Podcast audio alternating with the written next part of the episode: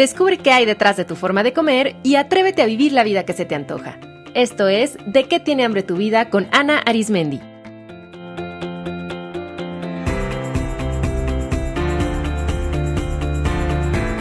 Este es el episodio 148, Reconcíliate con tu yo del pasado.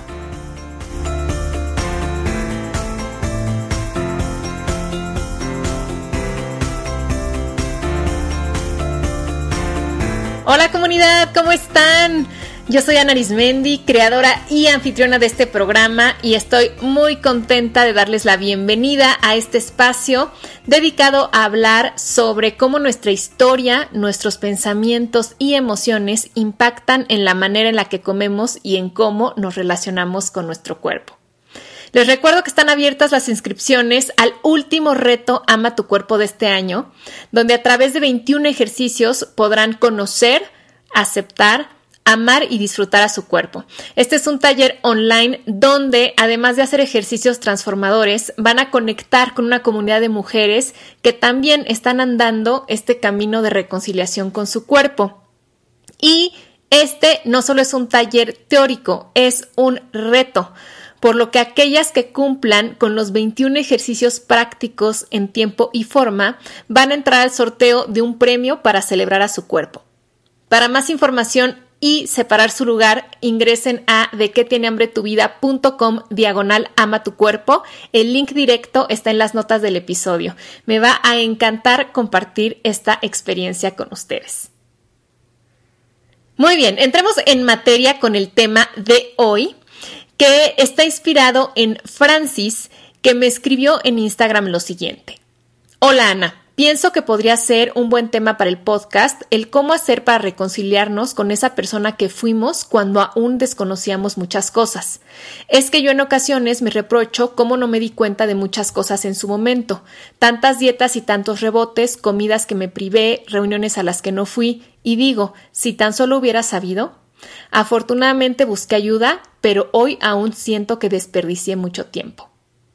Me pareció una idea fabulosa para abordar aquí en el programa, porque creo que todos en algún punto hemos sentido esto que dice Francis, o sea, como un disgusto interno y arrepentimiento por aspectos de la persona que fuimos en el pasado. ¿Cuántas de ustedes han pensado por qué tardé tanto en terminar esa relación? cómo no supe esto antes, por qué traté hacia mi cuerpo, por qué no me di cuenta, por qué no aproveché esa oportunidad, cómo hubiera sido diferente mi vida si hubiera tomado esa decisión o si no hubiera hecho eso y un largo etcétera.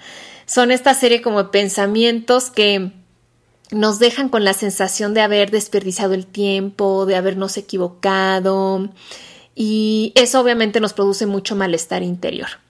Entonces, en este episodio les voy a compartir cómo pueden reconciliarse con su yo del pasado. Y lo primero que debemos entender es que somos seres en desarrollo, tanto físico como psicológico. O sea, eso quiere decir que estamos en constante cambio y aprendizaje. Todas nuestras capacidades físicas y psicológicas se van construyendo pues de lo más simple y básico a lo más complejo. Y para que se dé esta transformación se necesita tiempo. Por ejemplo, piensen en la alimentación.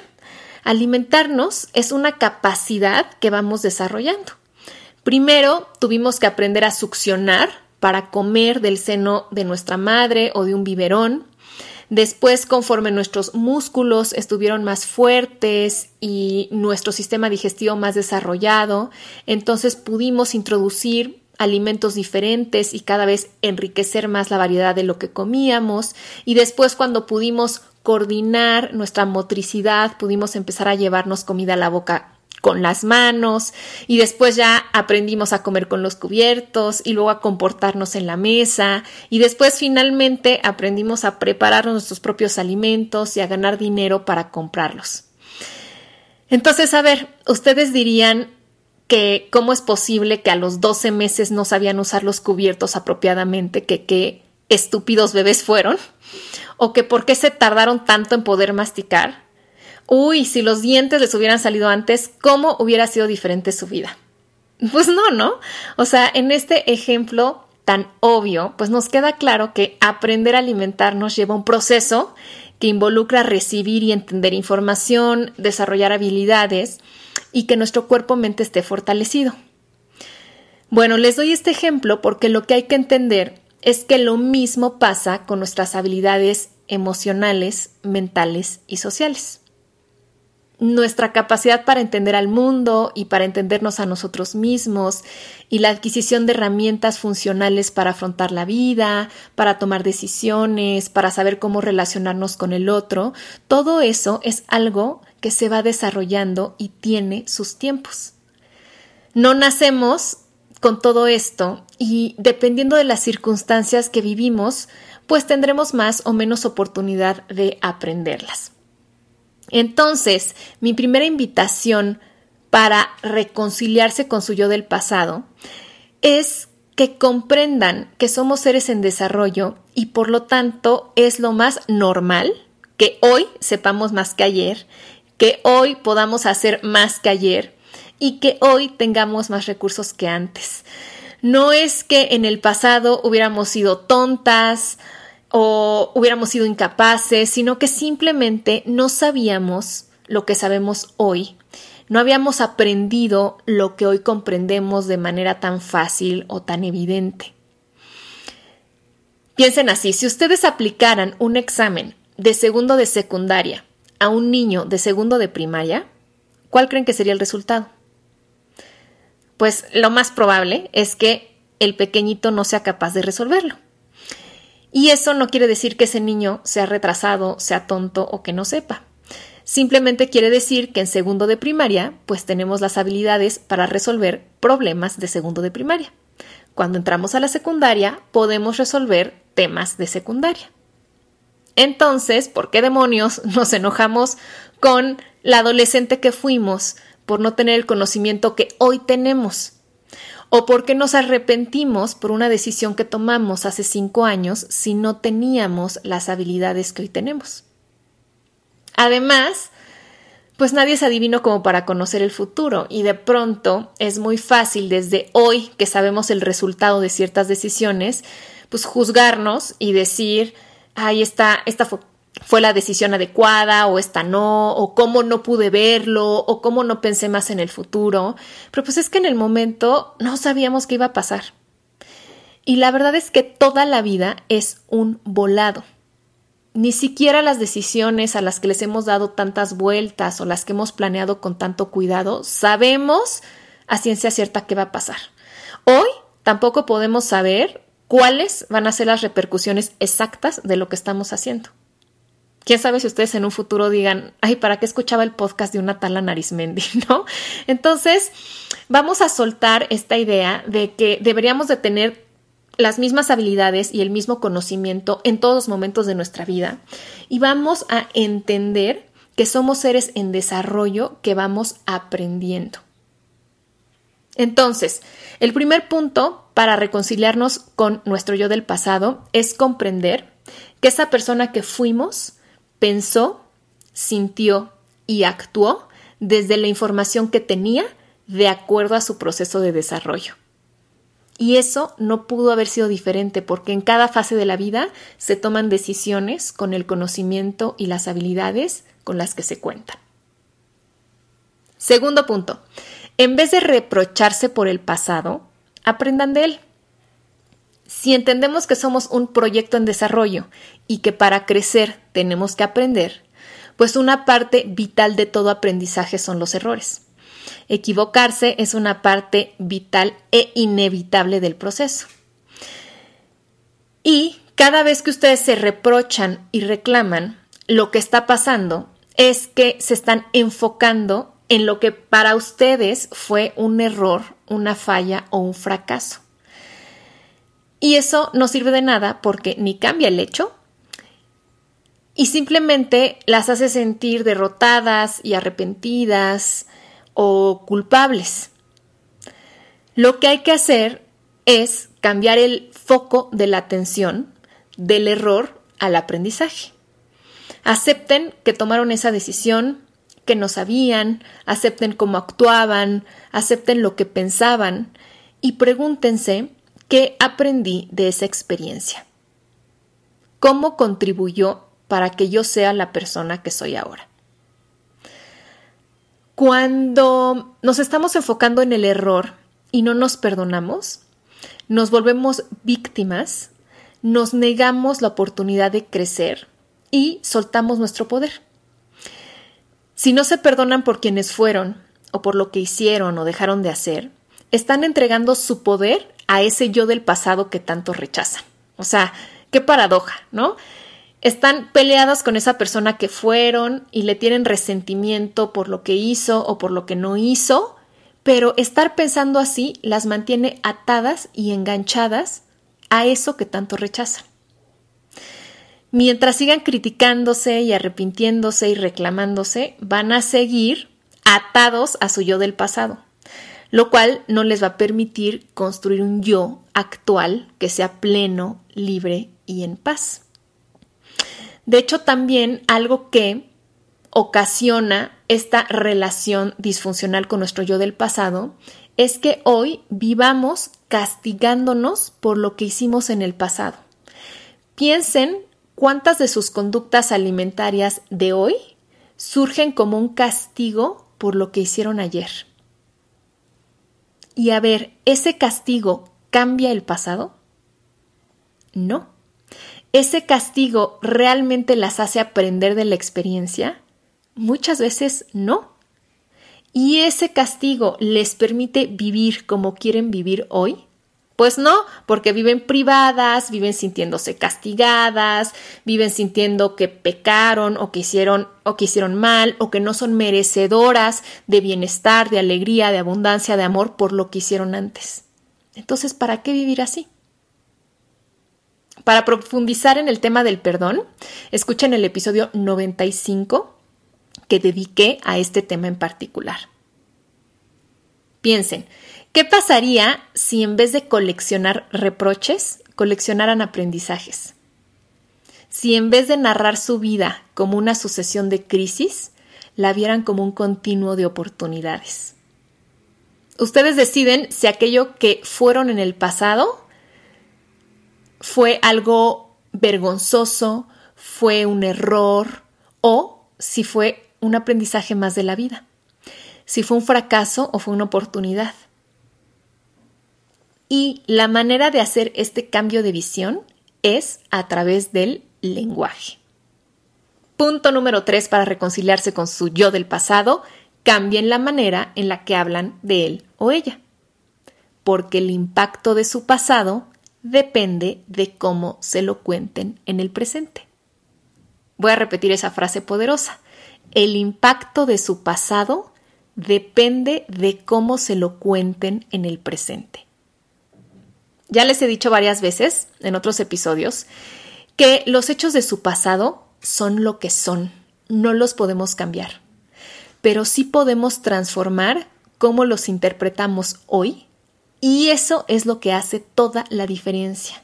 Mi presente no lo determina mi pasado, sino lo determina de qué manera interpreto mi pasado. Voy a usar el ejemplo que nos compartió Francis sobre que ella se arrepiente de haber estado de dieta en dieta y de rebote en rebote. Escuchen cómo se, cómo se siente esto. Qué estúpida. ¿Cómo no me di cuenta que eso no me funcionaba y que me hacía daño? ¿Cómo pude estar tantos años así? ¿Por qué pensaba de esa manera? ¿Por qué no tuve a mi alcance información diferente? Ah, si hubiera actuado distinto, mi vida sería diferente hoy. Este tipo de discurso, ¿cómo las hace sentir? ¿Les ayuda a construir una buena relación con ustedes ahora? ¿Realmente hace la diferencia hoy? Pues la verdad es que no. Hablar así de quienes fuimos no cambia el pasado, pero sí nos genera sufrimiento en el presente. Y sí nos quita poder, porque hace que gastemos energía en pensar en el pasado en vez de invertirla en cómo estar mejor hoy. Ahora noten este discurso sobre el mismo hecho. Estuve muchos años en dietas y rebotes porque eso era lo que yo creía que necesitaba. Gracias a esa experiencia pude aprender de mí y buscar nuevos recursos que ahora implemento y me hacen sentir bien. Este discurso, ¿cómo las hace sentir? creen que hablar así les ayudaría a construir una buena relación con ustedes ahora y a lograr sus metas? Yo creo que sí. Noten cómo se está narrando el mismo hecho, pero la manera en que se hace, o sea, el tono y las palabras que se utilizan, marca toda la diferencia. Nuestro pasado no es más que una historia que vive en nuestra mente y en nuestro cuerpo. Y eso es una buenísima noticia porque podemos trabajar con cuerpo-mente para contar esa historia de manera que hoy nos sirva como una plataforma de crecimiento. Recuerden que aquello donde ponemos nuestra atención crece y aquello de lo que hablamos se hace real. Si yo digo que fui una tonta, lenta y cobarde, pues esa es la imagen que va a ser real para mí y eso cómo contribuye para que mi presente sea feliz. En cambio, si yo digo que actué con la información y herramientas que tenía, que en ese momento esa fue la manera en que encontré para vivir, entonces la imagen de mi yo del pasado va a cambiar y puedo ser mucho más compasiva con ella. Y esto tiene que ver con el último punto que les quiero compartir para reconciliarse con su yo del pasado. Sean compasivos con ustedes mismos porque todo lo que hacemos está impulsado por el instinto de sobrevivencia y por el amor. Yo estoy segurísima que ninguno de ustedes se despierta pensando, a ver, ¿cómo me voy a arruinar la vida hoy? ¿Qué puedo hacer para lastimarme? ¿Qué mala decisión puedo tomar hoy? no, o sea, todos hacemos lo mejor posible de acuerdo al momento de nuestra vida de acuerdo a ese punto en el que estamos. Entonces piensen en su yo del pasado y entiendan que tampoco él o ella se despertaba pensando en arruinarse la vida y en cometer errores, sino que estaba igual que hoy ustedes tratando de sobrevivir y de satisfacer sus necesidades de la mejor manera que podía. Y quizá ustedes piensen, a ver, pero ¿cómo es posible que soporté tanto tiempo los golpes de mi pareja sabiendo que era algo dañino para mí? ¿O cómo pude comer de esa manera si no me sentía bien? ¿O cómo le hablé hacia mis hijos? ¿O cómo pude ignorar ciertas señales?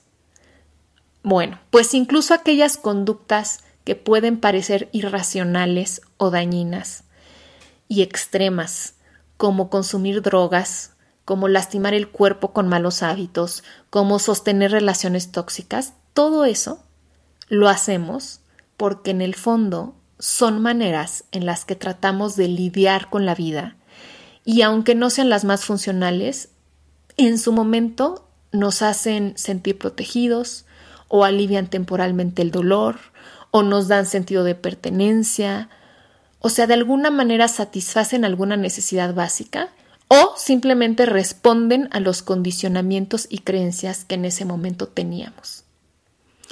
Para mí un paso fundamental en la transformación de nuestra relación con la comida es, este, es entender esto, es comprender que todas esas conductas alimentarias alteradas son en el fondo maneras en las que aprendimos a regular nuestras emociones, a acompañarnos, a darnos seguridad, a relajarnos. El día que entiendan que esas conductas son un intento por darse amor, por darse lo que necesitan, van a dejar de castigarse y juzgarse por ello. Y entonces van a poder abrirse a la posibilidad de descubrir de qué tienen hambre realmente y entonces satisfacer esa necesidad de otra manera. Las invito a reflexionar qué necesitaba su yo del pasado. Noten cómo nos es fácil juzgar a esa persona que fuimos y reclamarle y decirle palabras hirientes e incluso insultarla. Pero a ver, ¿han escuchado a su yo del pasado?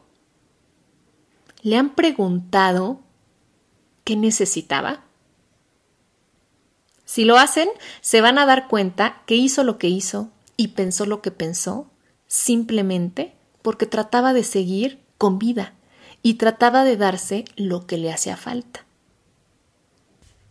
Les sugiero escuchar el episodio 77, donde hablo con mi querida colega Mireya Hurtado sobre cómo cultivar una actitud compasiva hacia nosotros mismos. Bien, Pues para aterrizar todo esto, les quiero compartir un ejercicio para reconciliarse con su yo del pasado. Necesitan hojas de papel, bolígrafo y privacidad. El primer paso es escribir una carta a su yo del pasado reclamándole y recriminándole todo, sin freno, sin filtro, de manera honesta y abierta. Saquen todo eso que traen dentro para que ya dejen de cargarlo y de traerlo dándoles vuelta en la cabeza. Por ejemplo, podrían escribir algo así. Yo del pasado.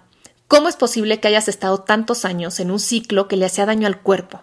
¿Cómo no te diste cuenta, aunque tanta gente te lo decía? ¿Por qué seguías en contacto con esas personas que te hacían daño? ¿Por qué tardaste tantos años en dar el paso y hacerlo diferente? Bla, bla, bla, bla, bla. ¿Ok? Sáquenlo todo. Cuando terminen, lean lo que escribieron y contesten las siguientes preguntas. ¿Cómo me siento al leer esto? Hablarme así me ayuda a ser quien quiero ser y lograr lo que quiero lograr. De ahora en adelante, al pensar en mi yo del pasado, ¿cómo me gustaría sentirme? Tomen la carta a su yo del pasado y repitan en voz alta las siguientes frases. A partir de ahora, esa versión que yo he construido de quien fui queda cancelada. Desde la persona adulta que hoy soy, reformulo mi historia para sentirme en paz conmigo misma e impulsar mi crecimiento. Y procedan a quemar en su totalidad dicha carta. Ahora, tomen otra hoja en blanco y divídanla en cuatro.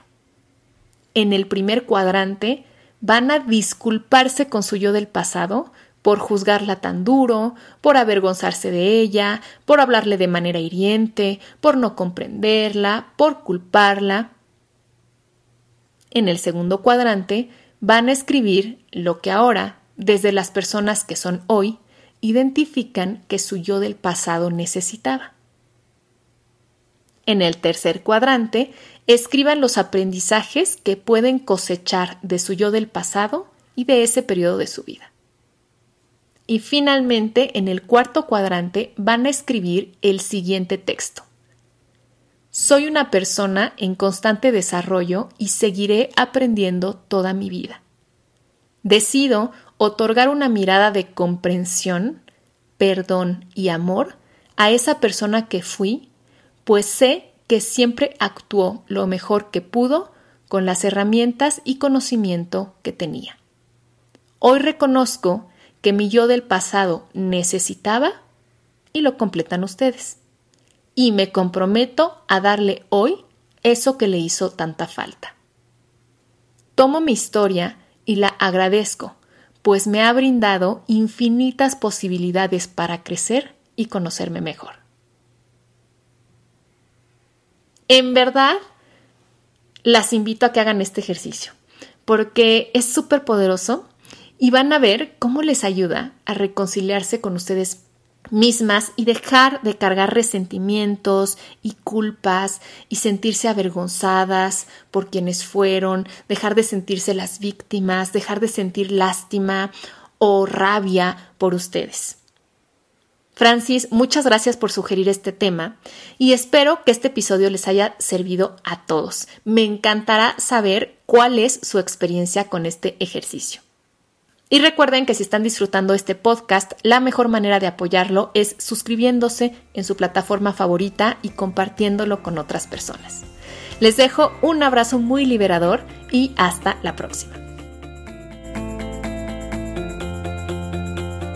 Esto fue De qué tiene hambre tu vida con Ana Arismendi. Para más información visita www.dequetienehambretuvida.com.